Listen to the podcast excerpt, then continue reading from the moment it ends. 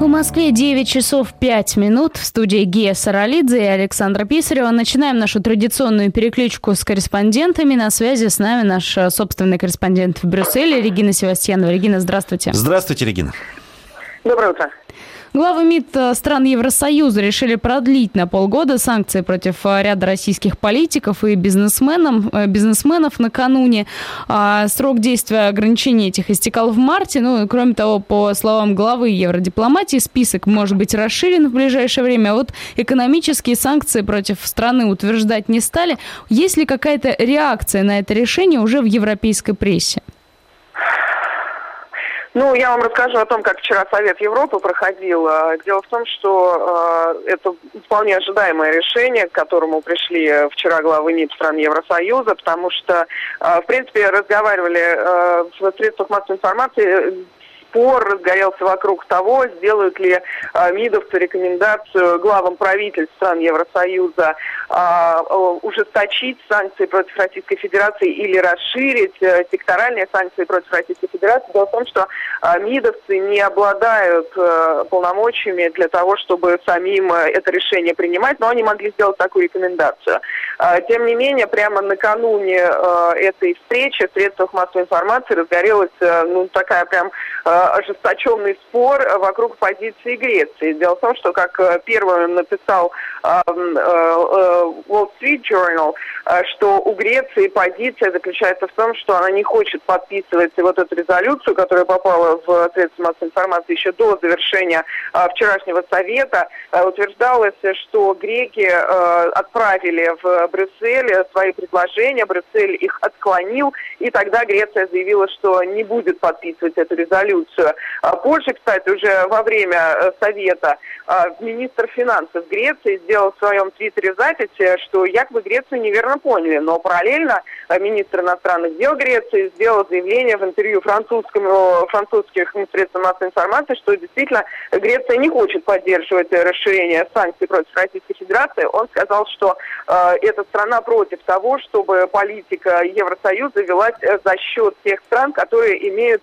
э, традиционно глубокие отношения с Российской Федерацией. А, уже когда завершился Совет Европы, Федерико Мегерини а, спросили, а, какова, собственно, позиция Греции, может ли она разъяснить этот момент. Но она, по большому счету, ответа не дала, сказав, что позиция Греции конструктивна. Тем не менее, как средства массовой информации пишут, помимо Греции, было еще как минимум шесть стран, которые также выступили против потенциального расширения санкций против Российской Федерации. Среди них называются Венгрия, среди них называется Чехия. А, министр иностранных дел Словении заявил, что расширение дальнейших санкций будет неконструктивным. Кипр высказался против этой идеи. Вроде как есть еще несколько стран. А, поэтому здесь э, решение э, министров иностранных дел, а, э, которое было принято накануне, расценивают как, во-первых, прогнозируемое, а во-вторых, ну, больше символическое, потому что о том, что будет решено продлить действие так называемого черного списка против физических и юридических лиц, здесь говорили ну, практически как о совершенном факте еще до того, как министры иностранных дел прибыли в Брюссель. А вопрос больше стоял о том, э, смогут ли европейцы достичь единой позиции касательно э, продления основных санкций и даже расширения, как я говорила. Э, на данный момент, как комментируют аналитики, единой позиции в Евросоюзе по данному вопросу нет, и это вполне может э, привести к сложностям. Э, накануне, во-первых, саммита глав правительств стран Евросоюза в середине февраля. Ну и, наконец, в марте. Напомню, что э, санкции истекают в марте, и тогда, чтобы их продлить дальше, потребуется согласие всех 28 стран Евросоюза. Регина, вот э, мы знаем, что 12 февраля пройдет неформальное заседание Евросовета, очередное в марте. А вот э, я, я правильно понимаю, что в марте будет основное решение? Или оно может состояться и 12 февраля?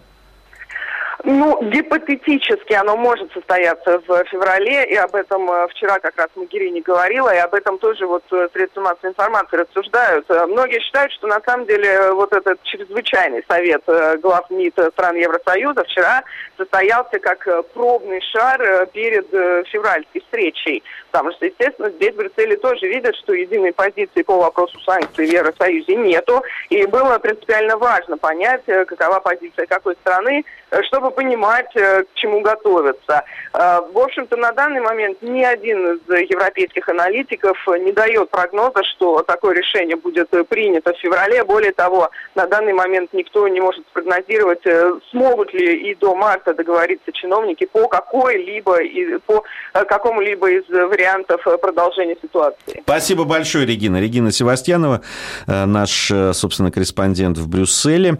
Сейчас на связь с нами, с нашей студией выходит наш корреспондент в Берлине Сергей Курохтин. Сергей, здравствуйте. Здравствуйте. Добрый день. Решено было продлить э, санкции в отношении России. Касается это э, санкционного списка для частных и э, юридических лиц, но вот экономических санкций пока не принято. Между тем, бизнес-сообщество в Германии с самого начала реагировало не очень позитивно на эти санкции. Как сейчас обстоят дела? Какова реакция на принятое решение? Ну, должен сказать, что реакции от бизнес-сообщества, конечно, сейчас ждать, наверное, преждевременно, потому что сейчас, говорят, главное орудие и немецкой дипломатии, и вообще Германии. Э, я имею в виду, прежде всего, конечно, министра иностранных дел и вице-канцлера. Поэтому бизнес-сообщество, конечно, выступает, безусловно, против санкций, они об этом неоднократно говорили, сейчас пока молчат и ждут, о чем договорятся политики.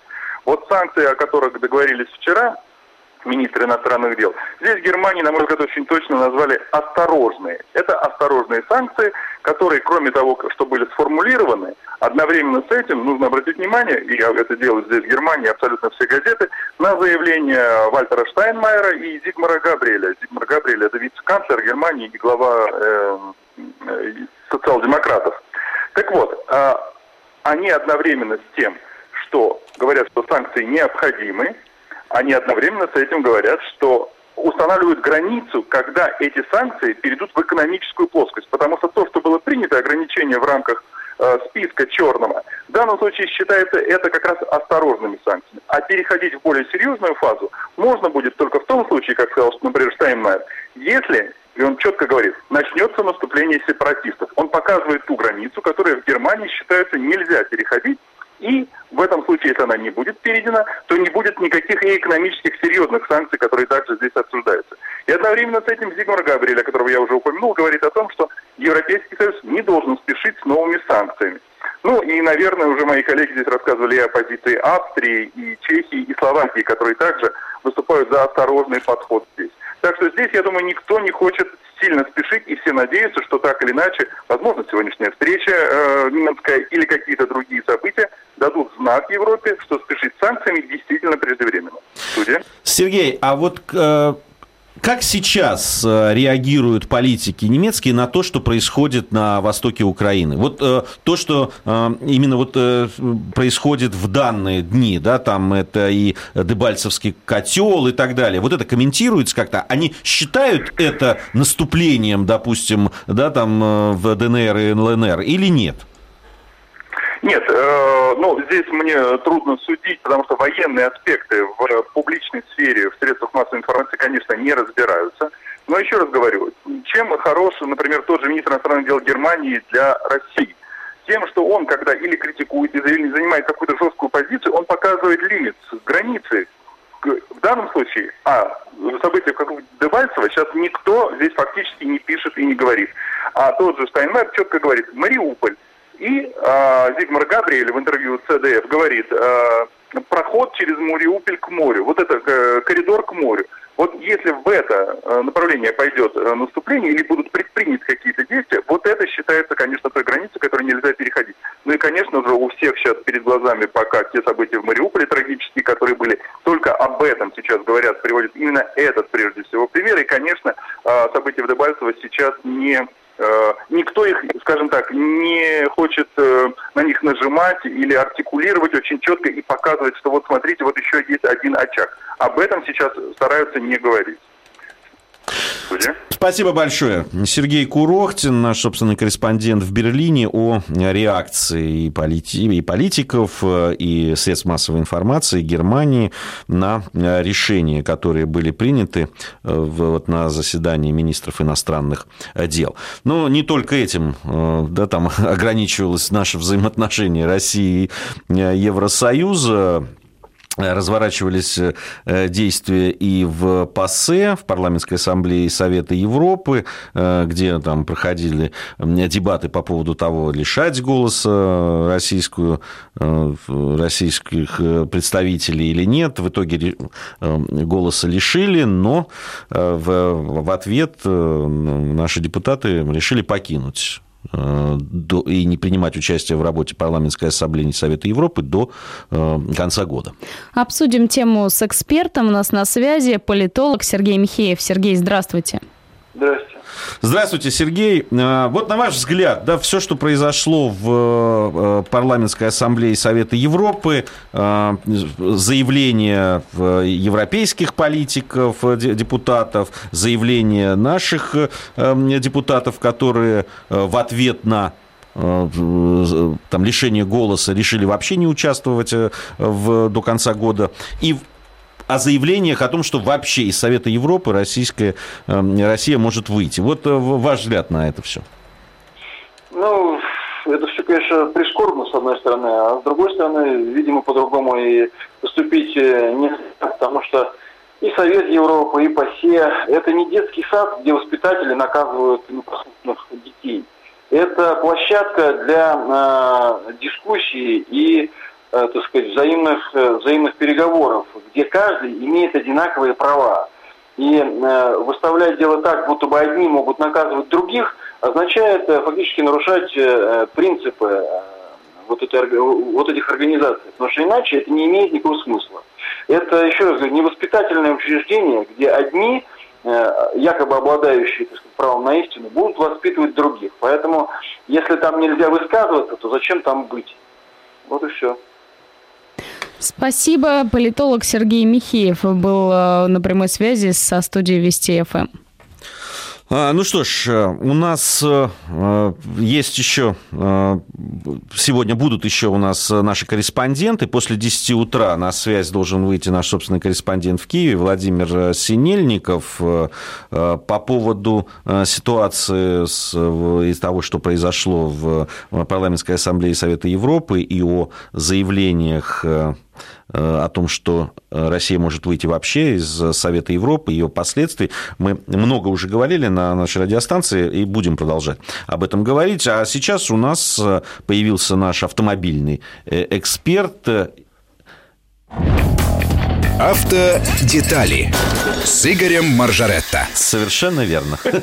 Приветствую, Игорь. Доброе утро всем. А, ну что ж, с чего найдем? Чего начнем? Какие главные новости наши автомобильные? Ну, самое главное, наверное, новости вчера – это э, решение Пленума Верховного Суда по поводу ОСАГО, изменения некоторые у нас, и э, попытка, э, которая, наверное, случится в феврале, депутатов Госдумы придумать новый штраф для тех, кто не любит переобуваться зимой в зимнюю резину, а летом в летнюю. Есть еще мелкие, но тоже важные, интересные новости. В общем, темы, тем полно. С чего а, начинаем? Давайте, ну давайте с вот ОСАГО, лет... много, ОСАГО. много вот все-таки вопросов волнует. присылают нам. Не то, чтобы меня волнует, скорее наших слушателей нам уже давайте присылают смс-сообщения. Значит, вчера Пленум Верховного Суда рассматривал некоторые вопросы действия, э, собственно, закона об ОСАГО и принял решения, которые достаточно важные для всех, для нас. Ну, например, он обязал э, учитывать при аварии, э, при ДТП, если не было рядом полицейских, люди сами оформляли, данные э, фото-видеосъемки, которые человек делает чем угодно, телефоном, фотоаппаратом, камером, чего у него есть, и э, данные системы ГЛОНАСС. Да, видеорегистратор, ну все, что вот человек заснял, чем больше, тем лучше. Страховые компании должны это учитывать, ну и суды тоже учитывать, если что. Это достаточно важно. Но это повторение пройдено, потому что такие решения принимались неоднократно. Проблема в том, что нет у нас э, технической возможности. ГЛОНАСС пока на достаточно мало э, количестве автомобилей установлена система ГЛОНАСС. Э, а суды неохотно разбирают снимки, приобщают снимки, которые делали э, сами водители, говорят, да мало ли когда ты и где это снял. То есть вообще по закону надо, чтобы это была видеосъемка, сделана специальной аппаратурой, которая привязана к этой системе ГЛОНАСС. Такой просто пока не существует. Ну, будут принимать пока без привязки, это наше светлое будущее, к чему мы все идем, и, наверное, когда-то, когда э, через два года у нас вроде на всех машинах должна быть новых установлена система ГЛОНАСС, будет специальная кнопка, там нажал, бум, и улетели твои координаты уже в базу. Все, в этом месте произошло ДТП, и тут снимаешь. Это первый момент. Второй момент, это бесспорный момент. Э, второй момент пока, мне кажется, очень спорным. Ну, спорить с Верховным судом можно, я не буду. Вот, они приняли решение о том, чтобы все э, э, страховщики оплачивали все расходы, связанные с ДТП. В том числе, допустим, если надо машину буксировать на сервис поврежденную, если там пришлось куда-то ездить за запчастями. То есть вот это все должны страховщики оплачивать. С одной стороны, для нас, для автомобилистов, это хорошая новость. С другой стороны, справедливо страховщики скажут, вот, вот к бабке не ходи, они еще своего мнения не высказали, но сегодня они высказали, потому что вчера вечером. Они скажут, ребята, да ради бога, мы вам готовы оплачивать и лечение, и, я не знаю, и примочки всякие, и, курс психотерапевта, но только за, за счет каких денег? И это, конечно, потребует, Верховный суд, он, с одной стороны, прав, э, а с другой стороны, это потребует увеличения цены полиса. Ну, понятно, если дополнительные расходы, за счет чего? Ну, это второе. Ну и третий э, важный момент. Теперь будут учитываться потеря э, товарной стоимости. Есть такая штука, знаете, э, по ОСАГО, по КАСКО это оплачивают, а по ОСАГО никогда не оплачивали. Вот мой автомобиль уже не стоит этих денег после того, как его восстановили в аварии. Вопрос это очень спорный. Страховщики долго говорили, что по ОСАГО мы не будем это рассматривать. Теперь их обязали. Но теперь надо просто методику расчета придумать, как это оценивать. То есть вот такие важные новости по ОСАГО. Важные. Особенно важно, что они приведут к, к, к сожалению, они приведут к увеличению стоимости. Еще раз говорю, если появляются дополнительные деньги, которые страховщики должны будут платить потерпевшему, значит, ему надо, им надо откуда-то их взять. Это, в общем, ну, еще раз говорю, что принимать решения можно какие угодно. Ну и о какой, о какой сумме, по-вашему, может идти речь? Вот мы буквально час назад обсуждали ценообразование в продуктах питания, ценообразование в полисах ОСАГО. Оно будет такое же обоснованное или ну, тоже я, может Я надеюсь, что это... Нет, я надеюсь, что будет обосновано. У нас есть э, мегарегулятор, Центробанк, там есть целый главка, который занимается именно вопросом страховки. И они дают методики расчета. Они его не придумывают. Вот э, у нас осенью повысили незначительно сумму сумму, э, базовую стоимость страховки в среднем на 500 рублей. Э, насколько повысит сейчас в этой ситуации, я не знаю. Раз в год э, мегарегулятор имеет право повышать стоимость базовой страховки. Ну, вот что есть, то есть.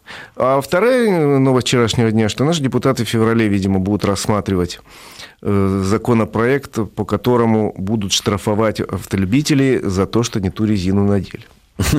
Вот, извините. Э, значит, э, Штраф предлагает очень высокий, по этому поводу глава э, комитета по транспорту Москвичев сказал, что это должно быть сравнимо со стоимостью комплекта резины. Ого! Он предложил до 10 тысяч рублей сразу, как с куста. Я по этому поводу, конечно, с одной стороны рад, с другой стороны, как это действовать, объяснить никто мне не может. И я не могу объяснить. Ну, потому что, э, ребят, вот вы представляете себе идет поток машин. Вот выйти на Ленинградский проспект, вот идет поток машин. Как в потоке машин выловить того, кто едет на летней резине? Тем более, что маркировка зимней летней резины, она, в общем, не бросается в глаза, надо очень близко подойти и очень внимательно посмотреть. Потому что там должно быть написано на зимней, там, вот по, нашему, там, по нашим правилам, там должна быть снежиночка нарисована. По международным правилам должно быть написано как минимум М плюс С.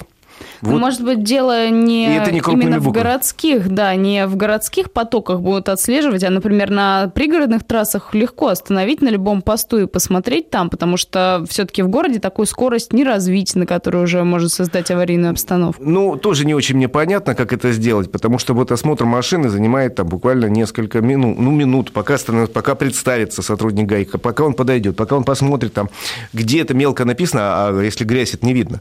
Ну, в общем, это занимает время, время, и можно сделать только во время каких-то таких, ну, облав, скажем так, на целенаправленных мероприятий, когда вот, тупо говоря, все останавливают и проверяют, и выписывают штрафы. Такие э, вот набеги возможны именно как набеги в конце месяца, когда, условно говоря, какое-то управление ГИБДД не выполняет план по штрафу. Вот только в этом случае. А так, иначе, я не знаю, как вообще вот это сделать. На техосмотре, э, так, техосмотр у нас достаточно формальность последние годы. Во-первых. Во-вторых, я прохожу техосмотр летом. Ну и что? На летней резине. На летней резине. На а зимней вряд ли приедете. Вообще, это дело э, каждого, это безопасность каждого из нас. В общем, каждый должен своей головой соображать, что зимой лучше зимняя резина, а летом лучше летняя. Э, штраф вести. Ну, еще раз говорю, как его собирать, не, не понимаю. Я, кстати, Геев... Не, но есть еще, есть еще другие ведь обстоятельства. Ну, у нас вот зима, не зима, непонятно, то не, когда не, не, ее переобуваться. Это все да? более-менее понятно. Вот это как? можно определить. Ну, Я как, бы, например? Я, ну, у нас прописано в регламенте, что у нас зима с 1 декабря по 1 марта. У нас есть такая запись в регламенте э, да, техническом. у нас в ноябре может вы навалить столько. Да что... у нас и в сентябре бывает так, снег. Тогда это речь не о безопасности. Это речь о безопасности. Дело в том, что зимняя резина по своим физико-химическим каким-то свойствам начинает хорошо работать примерно от плюс 5 и ниже. То есть, в принципе, у нас средняя температура вот этого трехмесячного периода, 1 декабря, 1 марта, все равно. А шипы? А вот шипы – это вопрос спорный. В большинстве стран это запрещена, э, запрещена шипованная резина. Э, у нас разрешена, ну, Финляндии разрешена. Но, правда, четко оговорен срок действия в Финляндии, допустим, когда можно эту шипованную резину таскать. Э, я лично, например, вот для себя в свое время принял решение и шиповной резиной не пользуюсь, потому что она хороша для э, тех, кто все-таки хоть иногда ездит по льду. Э, у кого есть проселочные дороги такие скользкие. Я езжу по городским дорогам Москвы и Подмосковья, и, в общем, у меня нет такой нужды в шипах. Сейчас встану и выйду из этой Я с укором смотрю на тебя. Вот. Я, говорю, для себя принял такое решение. Поэтому шипы брать, шипы не брать, это пусть каждый решает, закон нас разрешает. Мне, кстати, очень нравится в этом смысле опыт Европы по поводу зимней резины. Я имею в виду опыт э, стран... Извините, гениальное абсолютно смс-сообщение. Интересно, на какой резине в ноябре из Краснодара в Питер ехать? Виталий спрашивает. По нашему закону можно на любой. Действительно можно, потому что зимняя с 1 декабря типа обязаны, но это не, не штрафуется пока. Э, а если раньше ее поставишь, это твои проблемы. Кстати, по регламенту, который есть, разные регионы должны принять для себя вот эти временные рамки. Кто-то там условный, нам, условный Норильск или Ханты-Мансийск может э, объявить, что у них зима начинается с 1 сентября и кончается там, 1 июня, что, что правда. А вот что делать в Краснодаре, потому что меньше, чем три месяца положенные по закону, установить нельзя, я не знаю. Или в Сочи. Там снег бывает очень редко. Ну, уже предвосхитили ответ на вопросы, понятно. Они пошли из Краснодарского края, из Сочи в том числе. Есть вопросы, да, и касательно ОСАГО все-таки. Давайте напомним, что можно задавать вопросы. 5533, не забывайте про слово «Вести» в начале вашего сообщения и в социальных да, сетях. Да, не забывайте про наши группы в Фейсбуке, ВКонтакте, официальной странички нашей радиостанции есть, и в Твиттере, кстати, тоже, «Вести», подчеркивание FM, там можете оставлять свои вопросы, мы обязательно зачитаем уже, наверное, все-таки после новостей, хотя вот я успею предложение с нашего смс-портала 5533 зачитать. Повышайте э, коэффициент ОСАГО от количества нарушений нарушений на дороге. Написали из Нижегородской области. А это и есть бонус-малус. Но там, правда, не от нарушения, а числа ДТП. Ну да, ну, ну, в принципе, редко, конечно, совершают ДТП без нарушения. Ну, в принципе, такое предложение есть, оно вполне разумно, только базу надо хорошую иметь, и чтобы доступ к этой базе имели и страховщики. Я напомню, что э, у нас наш автомобильный, в гостях наш автомобильный эксперт Игорь Маржаретта. Еще раз напомню, что можно задавать вопросы. Как раз во второй части нашей программы мы посвятим большую часть, если будут вопросы, большую часть времени как раз этому. 5533, не забывайте про слово «Вести». Да, ну а кроме того, после новостей мы поговорим об резком уменьшении количества автошкол, о том, что вы думаете, Игорь, на эту тему. Игорь Маржаретта, наш автомобильный эксперт. Автодетали. Продолжаем э, мы говорить об автомобилях. Игорь Маржарета, наш автомобильный эксперт в студии. Также в студии Александр Писарева и Гия Саралидзе. Вы задаете вопросы, Игорь на них отвечает. В общем, все замечательно у нас здесь. 5533, не забывайте про слово «Вести», про все наши Э, замечательные социальные сети, в которых можно задавать э, вопросы. Ну, все-таки вернемся к, к той теме, которую я подняла до новостей по поводу количества У тебя, по-моему, больная эта тема. Ты каждый раз ее поднимаешь с этими автошколами, Саш. Э, ты где занималась, кстати? В автошколе. В какой? В каком городе нашей великой страны? В Петербурге. В Петербурге. И вот как раз в Петербурге, где было этих школ больше 130, теперь осталось 35. И по всей России так. Если их в прошлом году было там 11,5 тысяч, то к концу января уже сократилось до 3 тысяч.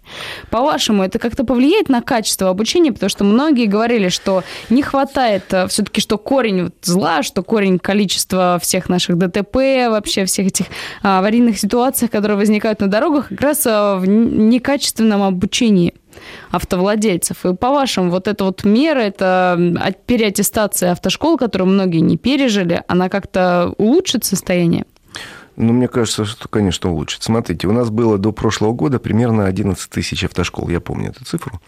Причем э, число это сильно выросло за последние лет пять, когда вдруг появилось там примерно 4 тысячи новых автошкол. Э, многие эти автошколы специалисты называют вот из тех, которые возникли в последние годы, там были хорошие, а были очень много так называемых портфельных автошкол. В основном они распространены были в крупных городах.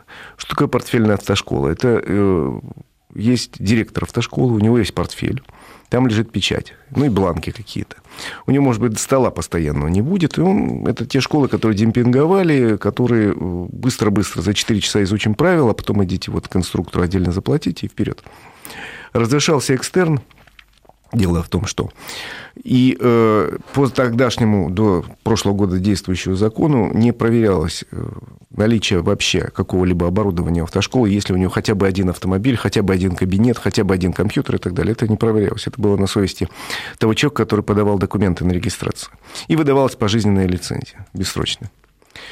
Так вот, очень много расплодилось именно таких автошкол, которые, естественно, в новых условиях не прошли сразу, потому что у них нет ничего. Э, подали, э, это достаточно такой красноречивый факт, что из 11 тысяч автошкол примерно 4 тысячи даже и не думали подавать документы на перерегистрацию по новым правилам. Даже не пошли. Две трети подали, из них половина уже прошла, половина там где-то части отказали, часть просто осматривается. Я не считаю, что нынешние требования идеальны. Они, может быть, где-то чересчур строгие, но я бы не стал их менять. Сейчас вдруг начали говорить, что давайте их поменяем, давайте э, уменьшим требования, например, не будем требовать автодром, чтобы был свой или арендованный. Давайте там еще что-то не так строго сделать. Вы понимаете, как-то получается очень иностранно. Принимают одни требования, по ним люди начинают работать. Вот у нас треть школ получила документы уже по новым требованиям. Они выполнили, значит, возможно их выполнить. Вдруг оставшиеся говорят, нет, давайте изменим требования. Ну, хорошо, изменим, понизим планку, а те, которые сдали, будут говорить, ребята, а зачем мы тратили деньги? Зачем мы там переучивали инструкторов? Зачем мы покупали машины, ставили компьютеры и плакаты вешали на стену?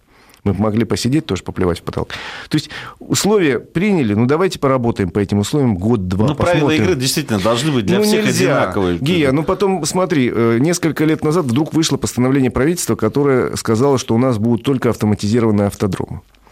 Я такие автодромы видел, это действительно круто, где садишься в машину, там стопроцентная гарантия, что к тебе относится лояльно компьютер, он ко всем относится одинаково, ты ездишь там по маршруту, все, все там у тебя компьютер сам регистрирует ошибки и так далее. Сказали, вот давайте, вот у нас будет вот такой. Начали люди напрягаться. Не так много, но, в общем, пара, парочка таких э, площадок появилась в Москве. По России еще появилось примерно десяток таких площадок. Они очень дорогие. Потом сказали, а нет, ну, пожалуй, мы не будем. И те люди, которые вложились, оказались в дураках.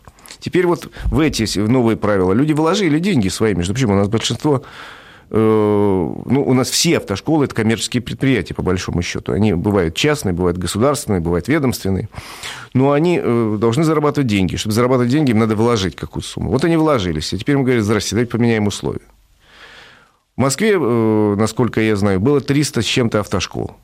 Из них сегодня там работает около 100 по закону. Ну, еще какое-то количество, какое-то количество э, получит, э, наверное, разрешение в ближайшее время.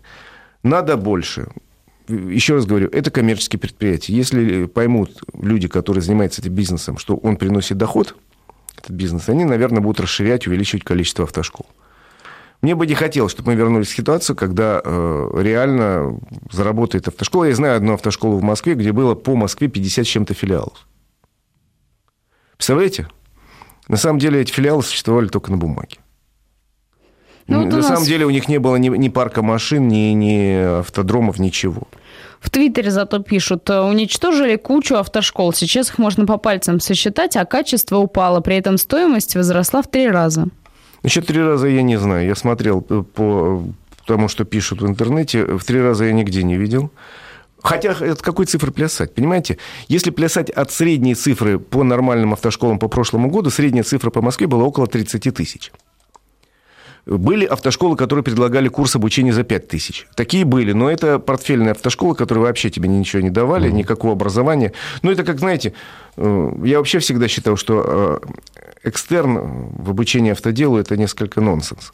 Но это как так же, давайте тогда пилотов самолетов лечить, э, учить экстерном. Давайте хирургов будем учить по интернету. Ну, реально, когда тут связан вопрос безопасности людей, автомобиль источник повышенной опасности, я не, не устаю повторять. Поэтому если считать от тех 5 тысяч, которые, ну не 5, там, может, 8 тысяч, от 8 тысяч было в Москве в портфельных автошколах, то, конечно, в три раза, даже больше. А если считать от нормального уровня, вот 27 был тысяч чем-то в прошлом году, будем считать 30. Сейчас э, курс обучения в Москве стоит э, где-то 40 тысяч. То есть где-то на десятку подорожал. Стоит это этого, не стоит? Я не считаю, что нынешняя программа идеальна. Я не считаю, что нынешняя система обучения идеальна. Но она, э, наверное, все-таки э, немножко лучше, чем то, что предлагали раньше. А на СМС-портале вот возвращаются к э, закону. Вернемся. Да, да. Не, здесь предлагают, на мой взгляд, очень разумно. Сразу несколько СМС-сообщений по поводу того вот зимней и летней резины. Да говорят о том, что если при ДТП кто-то у кого-то не по сезону, вот тогда и надо штрафовать. Ну, в общем, это так, я такая раз, система в Германии, насколько я Я как знаю. раз по этому поводу и начал говорить, а тут ты меня грубо перебил. Вот. На самом деле я хотел сказать, что в Германии и Финляндии действует очень хорошая система. Там, в общем, написано, да, зимой зимнее, летом летнее, но проверять никто не проверяет. Хотя э, в Финляндии, где в северной стране, если реально там вдруг там чего-то увидит полицейский, что ездишь на летней резине, обязан остановить машину, отправить на штрафстоянку, пока не поменяешь резину.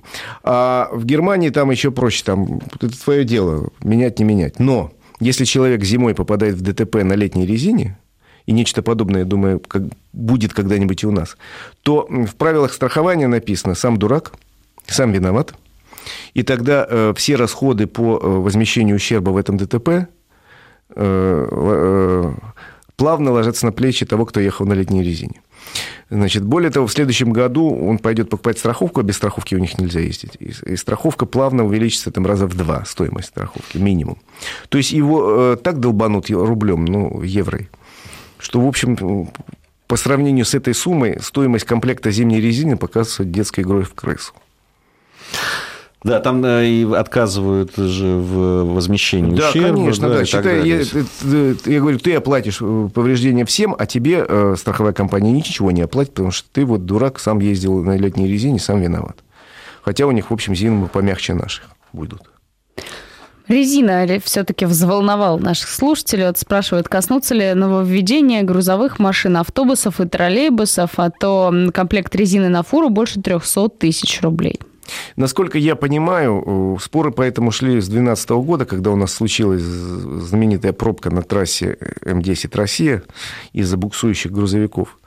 Э, с тех пор идут споры, они не стихают. Специалисты, которых я расспрашивал, говорят, что дело не в зимней, не в летней резине. Нет такой для тяжелых грузовиков. Э, ну, есть, но она действительно неподъемная.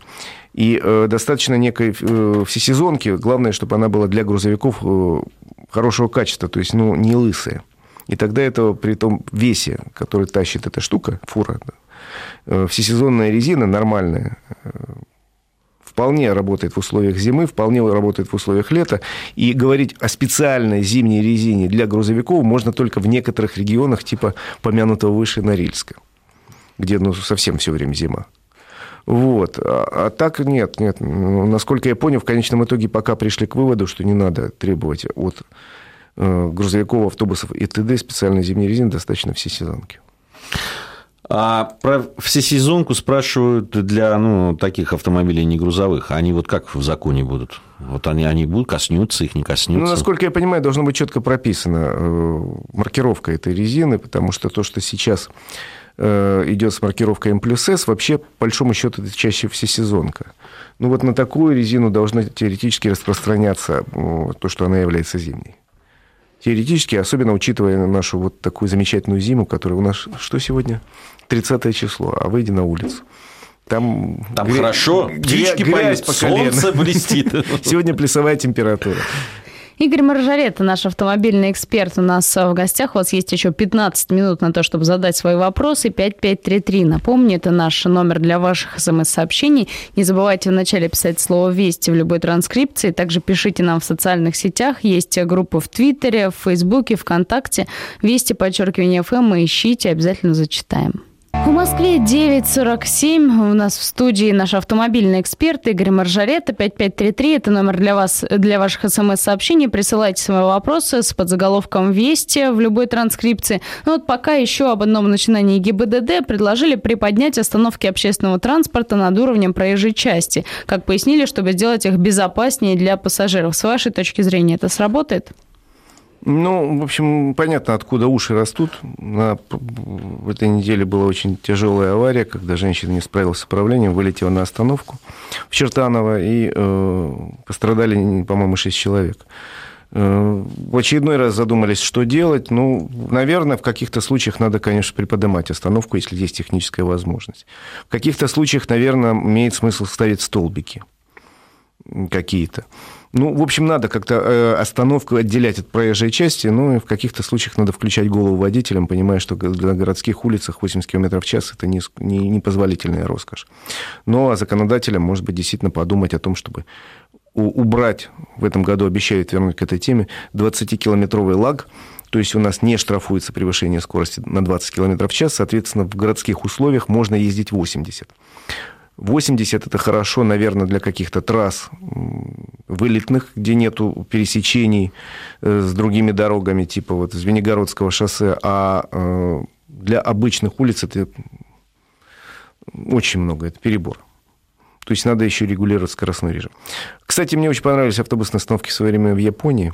Там они сделаны наоборот. Э, то есть она, остановка развернута задней стеной к проезжей части. И сделаны просто две э, такие проемы дверные. Люди стоят под крышей, Понимаете, она вот просто развернута. Люди стоят под крышей, она стеклянная. Видно, когда подходит автобус, он подходит точно против тех проемов, через которые выходят, заходят люди. И это безопасно, потому что если, не дай бог, кого-то не сработает тормоза, и он въедет в эту остановку, но она примет на себя удар. Она... Но если она стеклянная, она же может разлететься она, и наоборот... Ну, во-первых, там... стеклянная, это я сказал там условно, наверное, а, пластик. Вот. Наверное, пластик все таки какой-то. Ударопрочный. Ударный. Да. И каркас у нее все таки металлический. То есть э, эта остановка делается с учетом того, чтобы она спасла людей, выдержала удар, если там в них едет, не дай бог, какая-нибудь штука. Но это не везде там, но вот такие остановки видео, они мне понравились. В Японии много чего может понравиться, в том числе и, в том числе и остановки.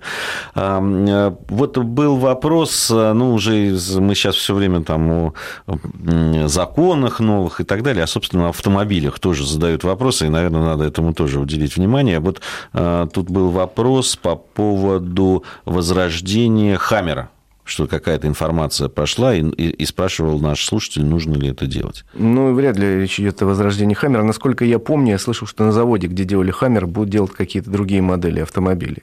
Вот это я слышал. Но речь о возрождении Хаммера не шла, потому что у, комп... у корпорации General Motors, которой марка принадлежит, э, не было денег развивать ее, и спрос был не такой большой, это нишевая модель.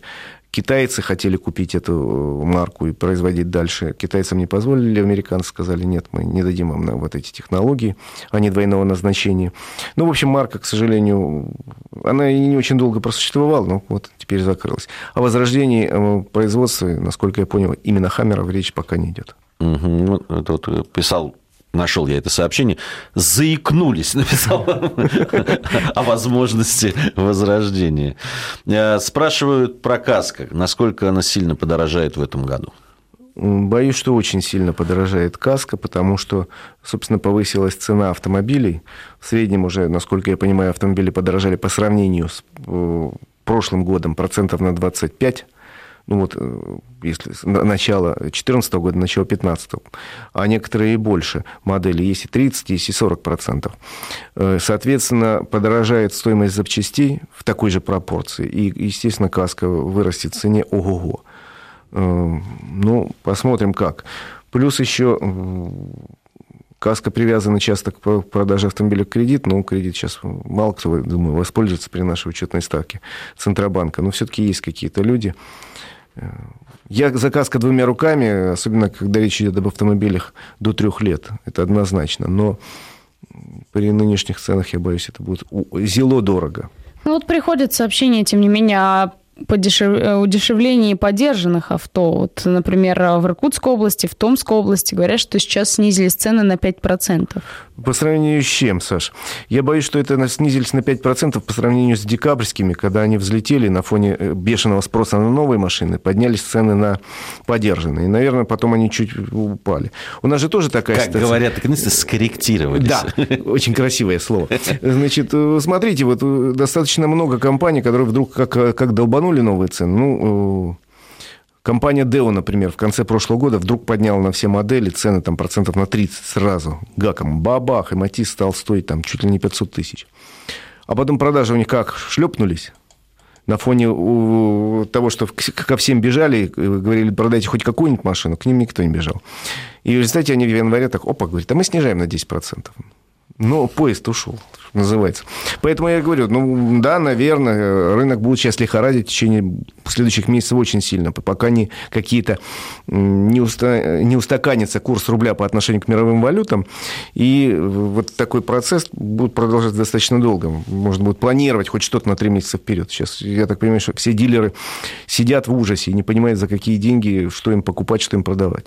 Тема обучения, кстати, волнует не только меня, но и наших слушателей, потому что присылают смс-сообщения. Вот новая инициатива. Попросили главу МВД разрешить обучение на праворульных машинах. Больше двух миллионов э, говорят, что в России существует именно праворульных автомобилей, поэтому необходимо ввести такую норму, чтобы могли сдавать те, кто планирует на таких ездить, там на том же Дальнем Востоке. Вот спрашивают у нас слушатели как раз с Дальнего Востока. И вы знаете, э, Проблема правого руля, она существовала достаточно долго, вот почти 20 лет. Сейчас она потихоньку сходит на нет, потому что ввоз автомобилей с правым рулем э, прекратился практически. Ну, совсем мало их завозят. Там речь идет о нескольких тысячах автомобилей в год. Это не те, не те миллионы, которые ввозили раньше.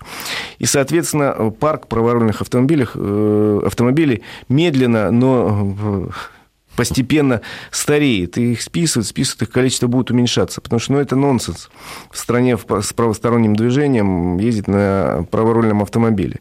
Я ездил у меня был праворульный автомобиль больше 10 лет назад, он был очень хороший, мне очень нравился. Есть определенные недостатки, есть э, вещи, которые ну, просто вот не вписываются в наше представление о безопасности. Например, пассажир выходит всегда на проезжую часть. Если он сидит рядом с водителем, он выходит на проезжую часть. Хочет ты этого или не хочешь. Пока их никто не запрещает, в этом году запрещен только ввоз праворульных автобусов, но а, потихоньку они будут уходить, уходить, уходить. Переобучить, переобу, учить человека, который водил автомобиль с нормальным левым рулем на правый руль, э, займет 15 минут, специальный курс обучения, я не вижу необходимости в этом. А рассматривается ли привязка ОСАГО не к авто, а к водителю? Несколько таких смс-сообщений. Вы знаете, я знаю, э, такая тема есть, предложения такие поступали довольно часто. В этом есть определенная логика. Есть определенная логика, э, что вот, вот я, у меня вот, например, лично у меня 25 лет водительского стажа. Вроде как я могу сесть в один автомобиль, в другой мне по барабану. Но если там не вписано, то это не могу сесть. Можно теоретически в моем случае там выдать какую-то. Но, понимаете, у нас придумали вот эту систему, когда э, страховка привязана к автомобилю не от э, того, что хотели вот противопоставить себя кому-то, а для, потому что мы бедная страна. Это из серии про праворульный автомобиль. Они же у нас появились не от того, что вот мы такие оригиналы, а потому что бедная страна. Бедная страна. И поэтому э, и ОСАГО привязана к автомобилю, потому что у нас все-таки чаще один автомобиль в семье на несколько человек, чем несколько автомобилей у одного человека.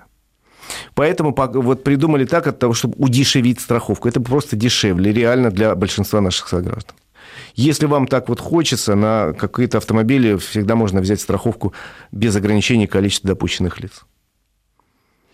Новости с Краснодарского края, э, которая пришла накануне по поводу того, что кубанцы смогут э, избежать эвакуации, заплатив на месте. При этом машину оставят там, где она, собственно, и стояла. Как вы относитесь? Может быть, стоит и всей России перенять этот опыт? Я вообще считаю, что надо наконец прописать правила э, действия эвакуаторов, вот, вот четко, кто до, до какого момента чего может, как может. И, и превратить практику работы эвакуаторов в издевательство и дополнительное наказание над Э, для нарушителя, да, нарушать плохо, но ему, он же штраф уже заплатит. А тут ему еще, мало того, что заплатить придется лишние еще 7 тысяч, так еще побегать такими кругами, собрать такое количество бумаг, что э, ну, зачем унижать человека? Поэтому я считаю, что, а, э, безусловно, в этих новых правилах, которые сейчас готовятся и в правительстве, и в Госдуме, должно быть написано, что можно заплатить на месте все, расстались, если есть возможность э, тут же устранить причину нарушения. И второе, э, автомобиль, если увезли на парковку, то это должно быть где-то недалеко, и там на, на месте, не бегая по разным инстанциям, по разным концам города, можно пришел, предъявил документ, заплатил, забрал и уехал. То есть не превращать э, во второе, в третье наказание в издевательство над человеком. Вот сейчас на скользкой дорожке. Обычно Саша встает на скользкую дорожку и говорит, сейчас ты встал, а потому что мы тут спорили по этому поводу. Меня чуть не наши слушатели некоторые чуть не разорвали на множество маленьких гий, потому что говорили, ничего, ничего, вот нарушаешь, побегай, ничего, нечего скулить. Обычно так и ныть. Обычно так говорят. Нет, нарушать плохо, но не надо издеваться над человеком дополнительно. Я, я тоже, я абсолютно... Давайте вы вообще тогда На самом деле, нам, нам же обещали, вот я помню, там теплый теплые комнаты для ожидания, не более получаса или там 20 э, минут. Ну да, обещать, что не знает жениться, говорит да. русская пословица. Вот. Э, что еще интересно? Ну вот я сказал. У меня еще интересная, хорошая новость под конец, приятная. У нас тут два, что ли, дня назад московский завод «Рено» отпраздновал выпуск миллионного автомобиля, произведенного в России. В Москве у нас произвели уже больше миллиона автомобилей. Автомобилей миллионом, насколько я помню, стал «Дастер», модный такой кроссовер у нас. Так что с чем россиян поздравляем, поэтому можно еще раз сказать, что Россия по-прежнему остается потенциально самым перспективным авторынком Европы.